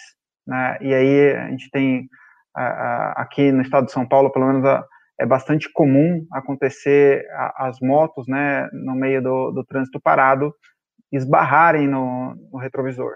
Então, isso pode gerar até, de repente, um código de falha por é, é causado aí por essa deformação. E mesmo que não tenha o código de falha, por exemplo, aqui na foto, mostra um para-choque desalinhado. Pode ser que o sistema não seja capaz de diagnosticar que houve esse desalinhamento mas ele vai estar, tá, vamos dizer assim, apontando o radar com um ângulo. É, por mais que pareça ser pouco aqui, quando a gente fala que o radar ele tem um range de alcance de até 350 metros, isso já muda a faixa, para você ter uma ideia. Então, assim, é algo que vai. É, é, é os usuários vão, começar, vão ter que se acostumar, os reparadores também, a, a atenção para esse tipo de cenário. Viu um carro com para-choque desalinhado, é, é, fazer o questionamento para o usuário: foi feita uma recalibração após a colisão? Não, a recomendação é que seja feita. Né? E como que é realizado essa calibração? Né? Então, aqui a gente vai explorar alguns passos. Né? Então, para realização, além do scanner, né, que vai servir para você iniciar o processo de calibração, né, é necessária a utilização de que a gente chama de alvos, né, para a câmera e para o radar conseguirem ali fazer a, a leitura e, e poder é, é, executar a calibração. Uma coisa que às vezes aparece de dúvida, as pessoas pensam que o, quem faz a calibração é o scanner. Não, o scanner ele ativa a função de calibração. O próprio sistema vai fazer a leitura dos alvos posicionados conforme a, a, a especificação e ele se autocalibra. Então, o scanner ele é um meio para você iniciar o processo de calibração e depois receber o relatório que, esse, que a calibração foi feita de acordo. Esses alvos, eles é, são é, é uma coisa que gera uma certa complexidade, né? Eles, para cada montadora e às vezes para cada modelo, ele pode ter forma, cor, tamanho diferente e a posição em lugares diferentes. Então, não existe uma maneira é, é, é, comum que você calibre todos os carros. Sempre vai ter alguma coisa para você fazer de acordo com o manual e o próprio, como eu disse, o scanner ele vai mostrando ali o passo a passo e dá as instruções das distâncias, das medições, da sequência também é, é, que precisa ser seguida durante o processo de calibração. Aí, algumas verificações antes de iniciar são bastante importantes, né? É, como a gente está sempre falando assim de câmera, radar, então assim, iluminação adequada. Então, vou fazer uma analogia aqui é, é, ligada à câmera, é igual você vai tirar uma fotografia. Se a iluminação não está boa, né, e no caso a gente não tem flash para poder compensar, é, é, a foto sai tremida, sai é, é, com baixa resolução, você não consegue distinguir profundidade e tudo mais. A mesma coisa acontece com uma câmera doadas. Então, se a iluminação não está adequada, você vai posicionar os alvos, mas talvez você não consiga ter, a, câmera não consiga ter o, o, o, nível de contraste, né, que é aquela diferença entre o preto e o branco, por exemplo, para identificar os alvos e, e, e conseguir concluir a calibração. Então, se não precisa ser nenhuma iluminação é, é, é, muito grande, só precisa ser adequada. E aí, de novo, é, é aquela analogia com a visão. Né? Se você está conseguindo enxergar bem, não está escuro, não está sombreado, a câmera também vai é um, uma, um direcional que a câmera vai estar tá, é, é, adequado para a câmera detectar. O pavimento tem que ser plano, né? Porque imagina você fazer isso numa rampa, né? Você vai estar tá colocando um grau ali que não é o normal para fazer uma calibração. Né? O motor deve estar, estar desligado e o contato ligado, né? para poder o, o, o sistema estar tá energizado também. É, é, recomendado ninguém estar dentro do veículo, então é, alguns reparadores têm o costume de fazer o diagnóstico e, e algumas etapas de que não tem problema nenhum, a, sentado ali no banco do motorista.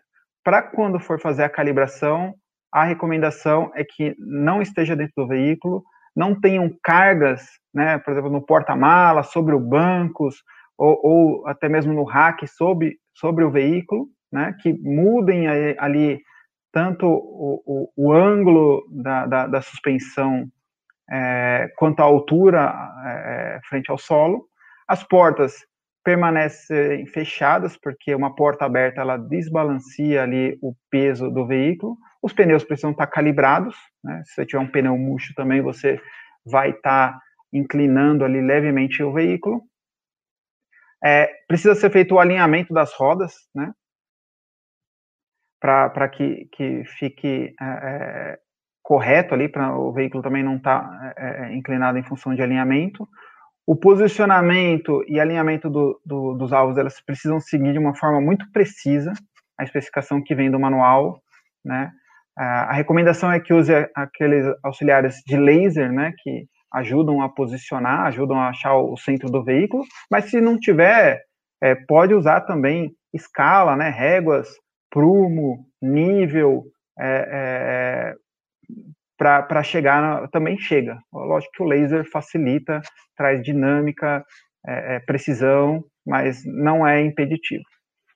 E evitar ter atrás dos alvos a incidência de luz ofuscante. De novo, é, analogia com fotografia ou com a nossa visão. Se você está olhando para um alvo e atrás tem uma janela é, com luz ofuscante, você não vai conseguir enxergar bem esse alvo. Né?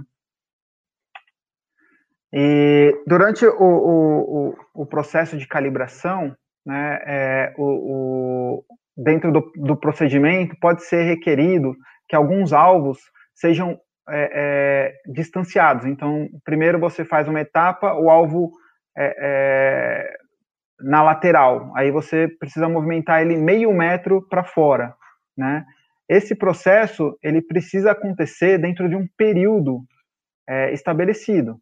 Não é nada que você precisa sair correndo e mudar o alvo. Mas você não pode levar cinco minutos, porque o sistema vai entender que o processo foi parado no meio e ele reinicia.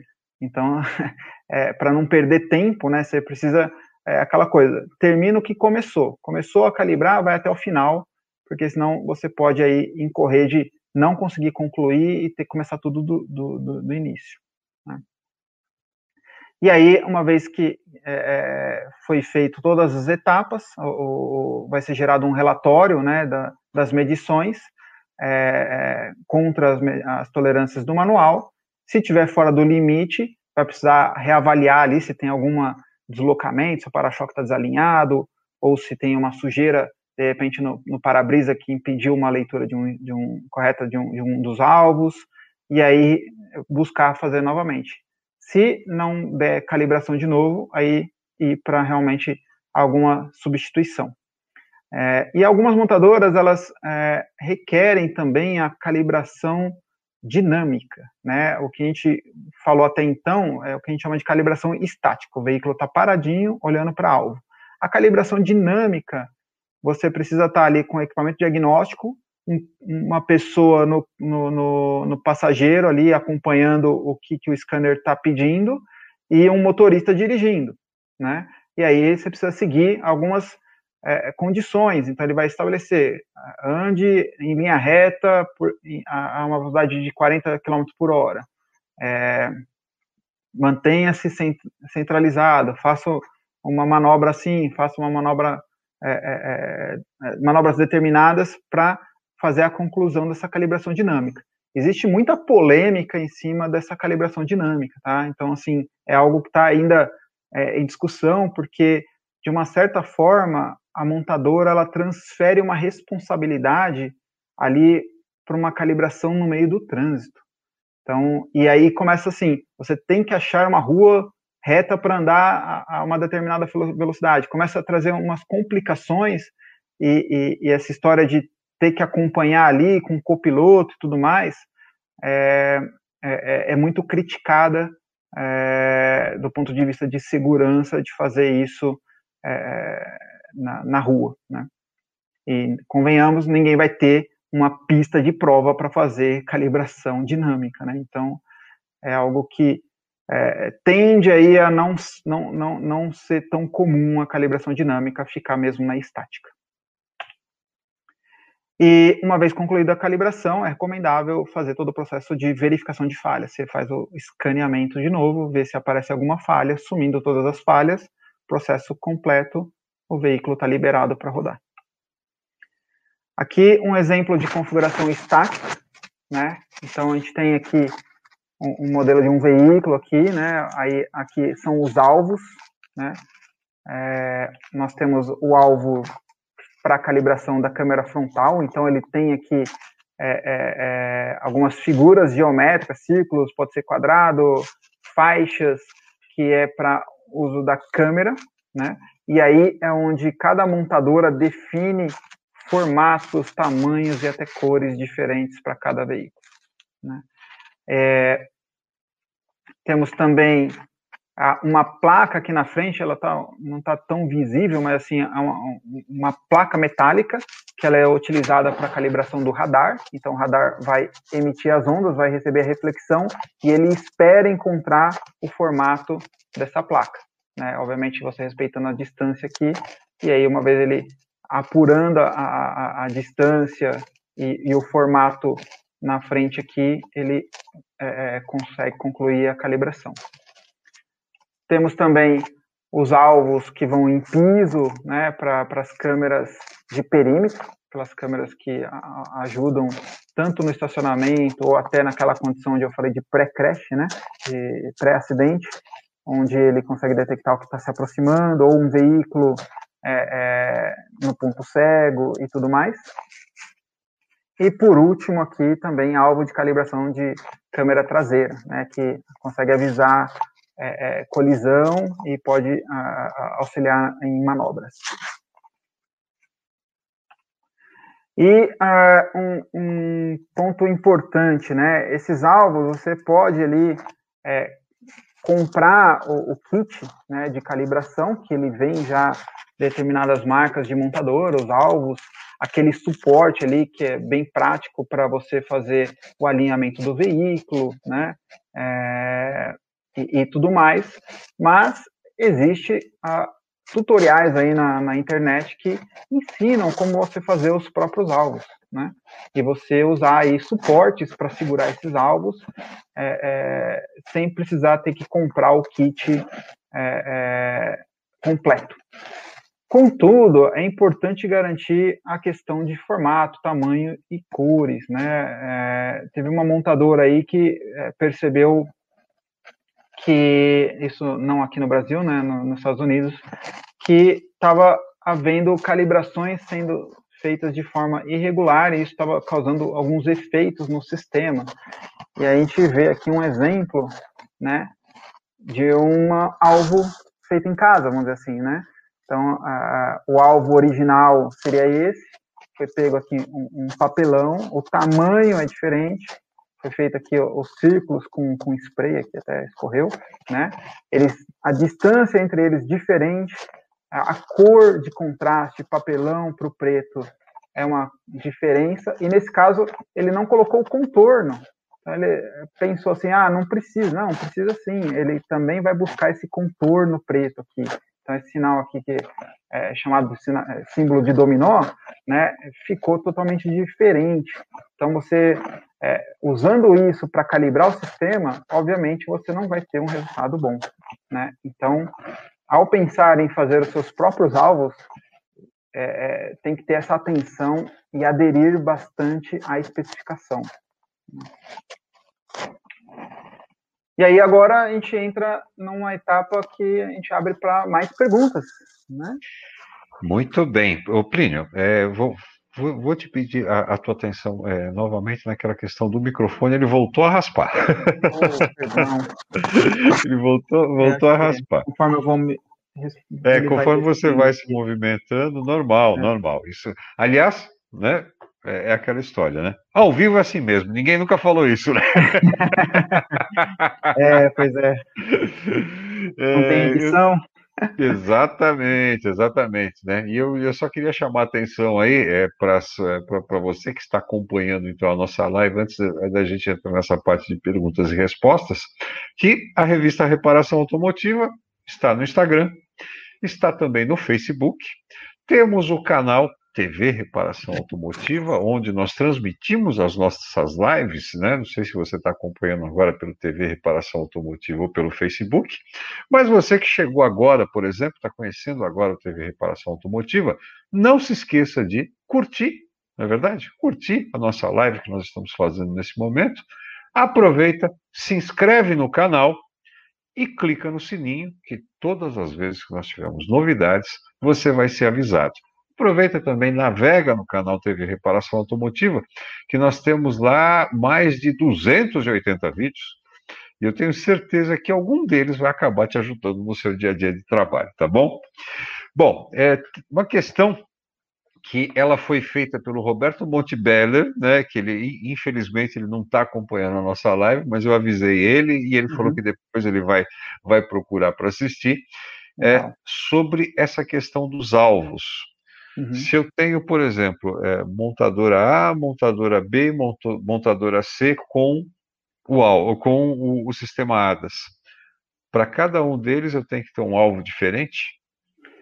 Tem que ter um alvo diferente. É, tem que seguir estritamente o que o manual descreve e, como disse, ainda não existe nenhuma é, harmonização de alvos. Né? As montadoras elas não estão, é, por enquanto, interessadas em facilitar a vida nessa, nessa questão. A gente encontra casos, inclusive, de uh, diferenças dentro da própria montadora, porque a câmera, ela, por exemplo, a câmera que é que depende mais dos alvos, né, e dos formatos, ela vem evoluindo e de acordo com a, a, as funcionalidades que são adicionadas, ela precisa calibrar a, determinadas diferenças. Por exemplo, a câmera que reconhece o sinal fechado ou aberto, ela precisa ter ali também uma, uma, uma questão de cores dentro dos alvos, para, embora ela tenha uma, um sensor de imagem que só vê preto e branco, ela consegue ver graus de cinza que diferenciam o verde do vermelho, por exemplo. Então, é, vai ser natural e, infelizmente, vai trazer essa complexidade de ter kits e kits de algo e talvez renovar a cada geração de veículo lançado. Você comprou do, da marca X, passou cinco anos, a marca X lança novos alvos. E pelo que você está colocando, dificilmente chegaríamos num consenso, como por exemplo, vai a Porto ABD, né? Que em determinado momento, olha, vai ter é. que ser colocado dessa maneira, nesse local, para que qualquer um acesse. O alvo, ele depende realmente de uma série de coisas, inclusive o desenho da carroceria do veículo, né?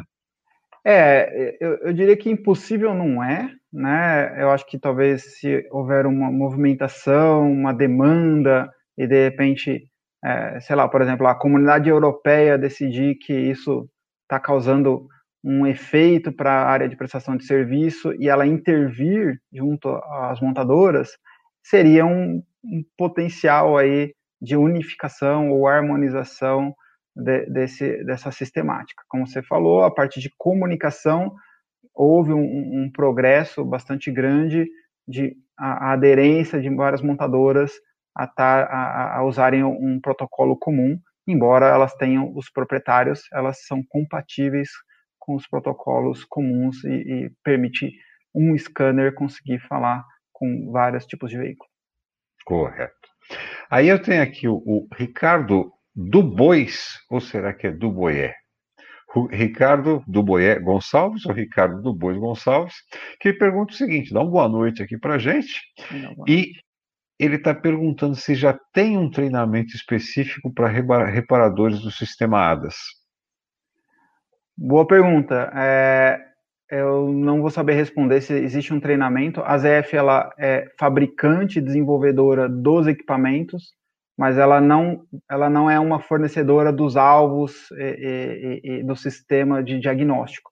Eu acredito que sim. Se você procurar aí as empresas que é, é, fornecem os equipamentos é, de diagnóstico, com certeza elas são interessadas que você aprenda a usar o equipamento dela.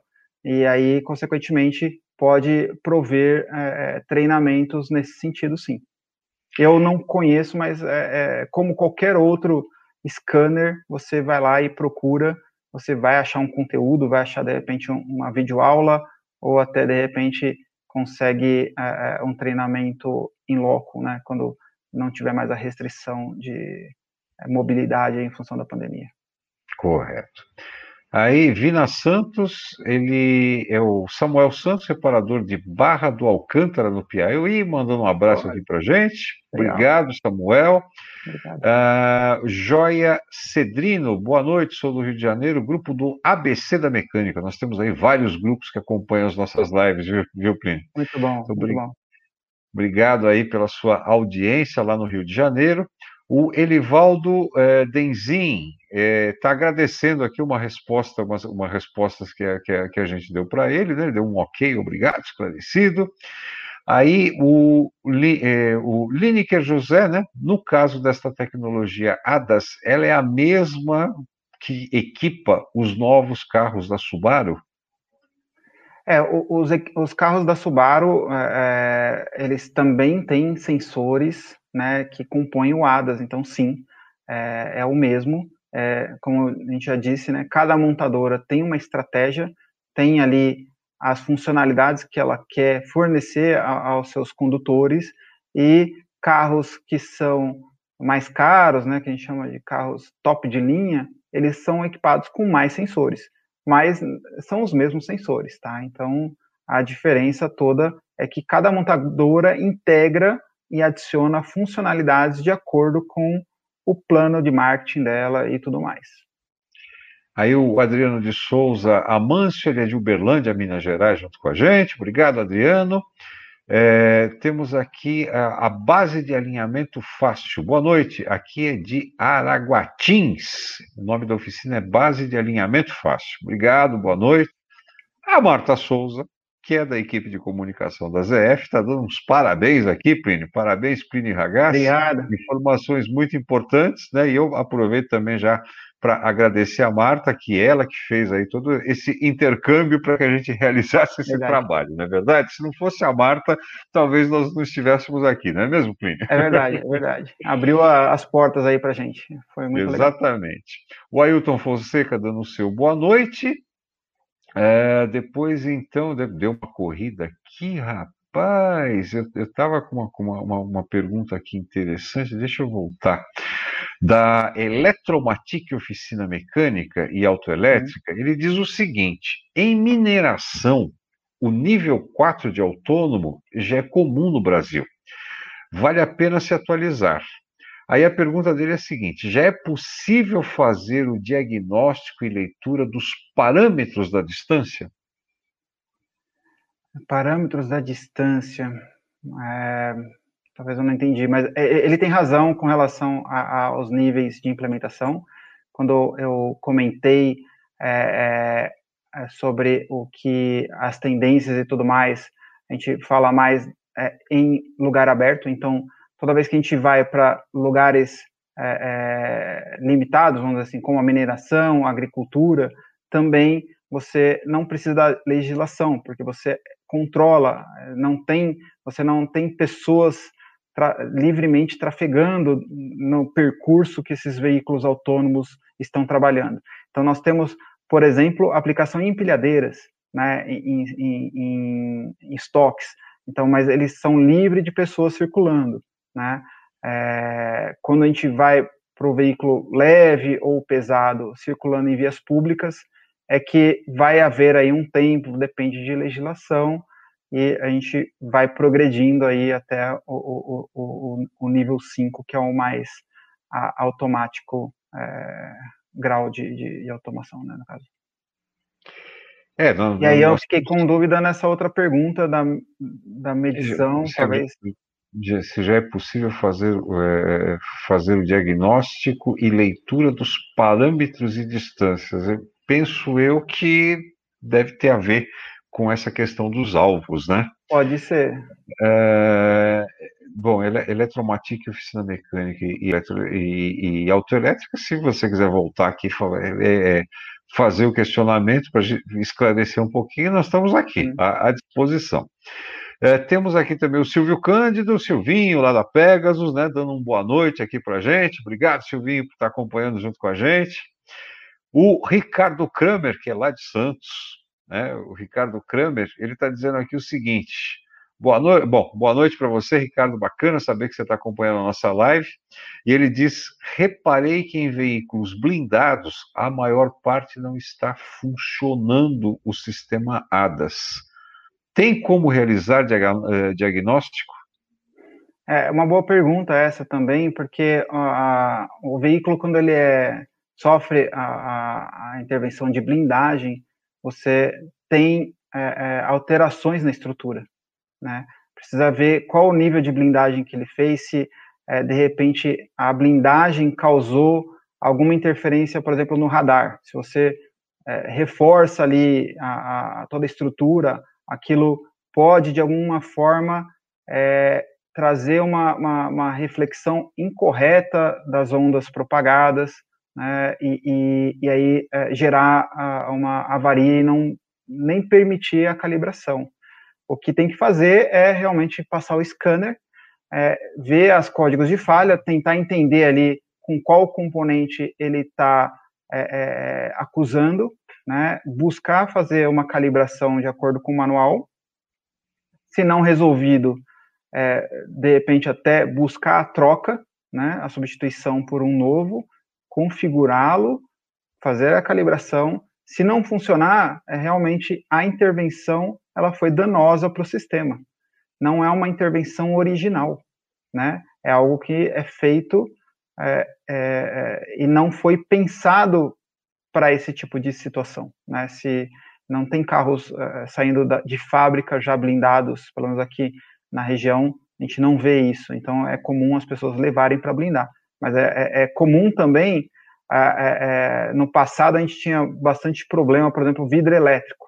Eles colocam o vidro bem mais pesado e o, o sistema depois ele acaba tendo uma morte prematura, ele para de funcionar porque ele foi é, é, exageradamente forçado por aquele peso de vidro. Então, hoje em dia é trocado o mecanismo, porque adaptou-se. Então, pode ser que venha a ser necessário fazer um retrofit, né, ou uma alteração do sistema para ser compatível com a, a blindagem. Mas de forma Aí bem não... geral, porque assim, eu não sei exatamente qual foi o, o código de falha apresentado, mas é, é possível sim ter interferência, principalmente é, quando a gente está falando aí de centro gravitacional alterado, a gente está falando de, de repente, é, é, uma, a blindagem afetar essa reflexão da, da, das ondas do radar. Aliás, é, é um sistema, é, é, digamos assim, né, é, é, tão complexo e sensível, né? Uhum. Inclusive, quando você estava apresentando a maneira correta de, de, fazer a calibração na frente dos alvos e tudo mais, você citou que o pneu tinha que estar tá calibrado. Uhum. É, aí eu fiquei com a dúvida, ele precisaria ser calibrado com a, o, a, a carga para rodagem normal ou para carga de rodagem lotada, ou tem que ser feita a calibração para os dois?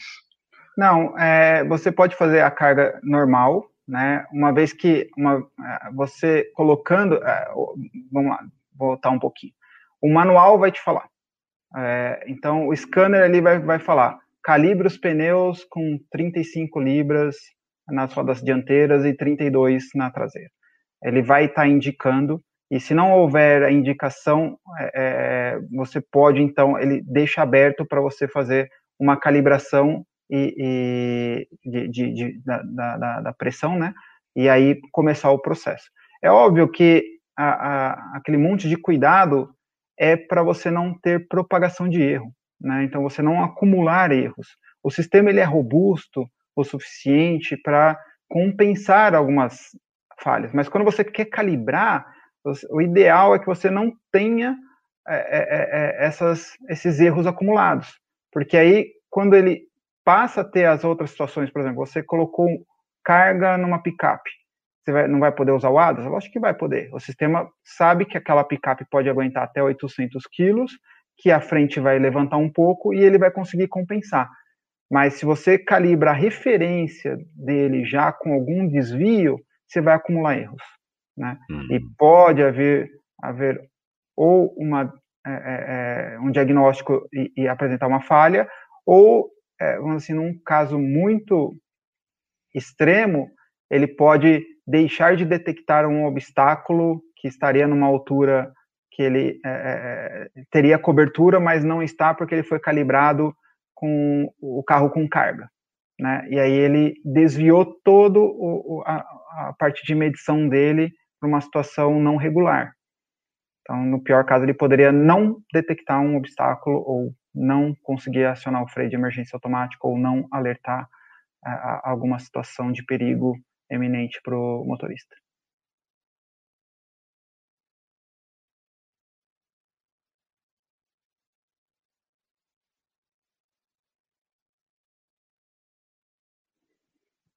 Acho que o Edson teve uma pequena travada.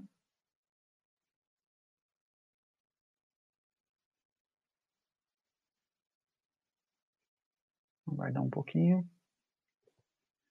Se o pessoal da técnica quiser colocar mais questões enquanto é, o, o Edson retorna, a gente pode ir respondendo aí mais perguntas.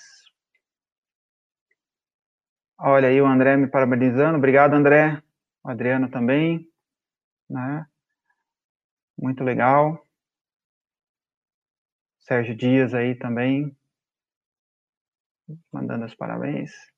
Ricardo Kramer, reparei que os veículos blindados, a maior parte. É, essa pergunta é, é, já foi colocada, né? Eu comentei da, que a modificação do veículo Vamos lá, calibragem da frenagem conforme a distância do veículo dianteiro é uma calibragem dinâmica. Então, a, é, é como eu disse, né? Existe, a, você não vai calibrar é, a frenagem em si, né? Você vai fazer uma calibração do sistema para detectar situações que exijam a frenagem autônoma. Então, algumas montadoras elas só requerem a calibração via alvo, que aí é a calibração estática, e outras requerem também alguma calibração de nível de dinâmico. Porém, a, a de nível dinâmico, é, ela ela estaria mais associado para detecção de faixa de, de rolagem, sinais, aproximações, é, é uma calibração é, é complementar. Vamos para outra. Obrigado aí, Carlos, pela pergunta. O Adriano aí mandando o, o parabéns, a, a, questão técnica, e, e, que bom que eu estou conseguindo passar de forma fácil, né, é, é um tema bastante, é, é, com bastante complexidade, mas é importante que esteja sendo feita de uma forma para facilitar o entendimento de todos. Legal, então, né, Sérgio falando aí. A gente tem a questão de é, mais uma pergunta.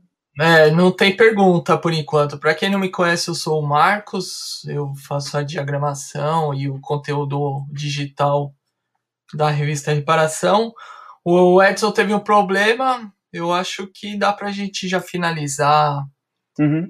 a live, né? Foi passado todo o conteúdo, explicamos, Sim. resolvemos todas as questões do público. Então, vamos para as considerações finais, Plínio. Uhum. Legal. Não, então, é, é, eu queria agradecer aí a todo mundo que acompanhou a live. Espero ter despertado mais curiosidade é, sobre esse sistema. Espero também ter é, adicionado um conhecimento às pessoas, né, que vão ter o contato aí com esses sistemas e até mesmo para quem vai ser usuário do sistema saber o que, que vai ter aí nos carros em, muito em breve, né, já tem a, a, bastante funcionalidade é, é, sendo implementada nos veículos e, como eu disse, daqui a os próximos cinco anos vai ter um, crescimento bastante grande em, em, nesse sentido. Acho que o Edson voltou. Então, da minha parte, agradeço a participação novamente. A gente fica também à disposição de depois receber alguma outra tipo de dúvida. É, eu diria que essa é a primeira de muitas. Talvez a gente vai voltar a fazer mais conteúdos, né, Edson? Acho que vai despertar aí, vai aguçar bastante a curiosidade, somente dos grupos aí que já são comuns a, a fazerem, a gerarem demandas, né? E eu me disponibilizo e, a estar tá aí é, contribuindo com a, a essa difusão de conhecimento na tecnologia, principalmente nessa tecnologia que a ZF é tão forte e é, é, faz parte da nossa estratégia é, global, ser líder em mobilidade urbana. Edson? Bom, vocês conseguem, vocês conseguem me, me, me ouvir aí agora? Está chegando tudo agora, certinho? Sim, é, eu, é, é, aquelas coisas, né? Como a gente já falou hoje em dia, né? Ao vivo é assim mesmo. e a, a, internet aqui, a, a, internet aqui, que até hoje, essa não é a primeira live que a gente está fazendo, até hoje não deu problema, e justamente hoje ela resolveu cair, caiu tudo de uma vez. Aí eu corri aqui para conseguir me acertar com o 4G.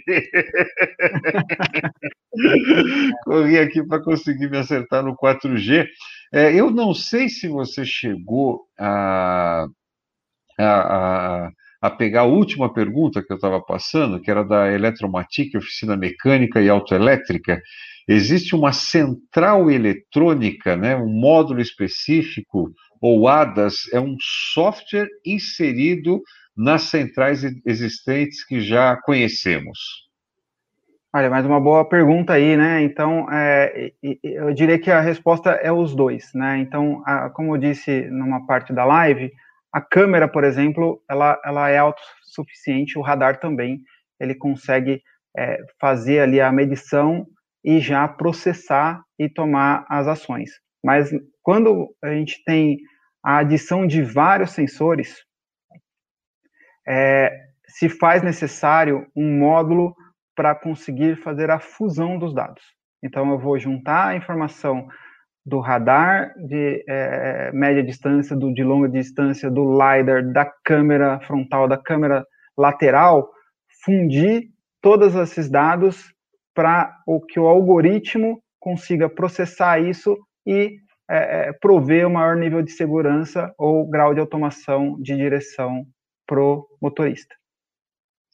E aí o Carlos Sterne, ele dá, dá uma boa noite para a gente e pergunta, a calibragem da, da frenagem conforme a distância do veículo dianteiro é uma calibragem dinâmica? É, então, eu, eu acabei respondendo essa pergunta. Né? Ah, então, você respondeu? É, é, respondi, enquanto você estava na transição é, de retomar a internet. Ah, muito bem, então, muito bem. Então, é, o André Gastaldi está dando aqui, parabéns, Plínio, pelo nível de informação disponibilizada. Muito show! Legal, Olha legal. só, hein? É. Ele, o Elivaldo Denzi, parabéns, live sensacional, obrigado. A Campisum Equipamentos Automotivos, parabéns, ZF Reparação Automotiva, pela multiplicação de conhecimento de forma didática e com altíssima qualidade.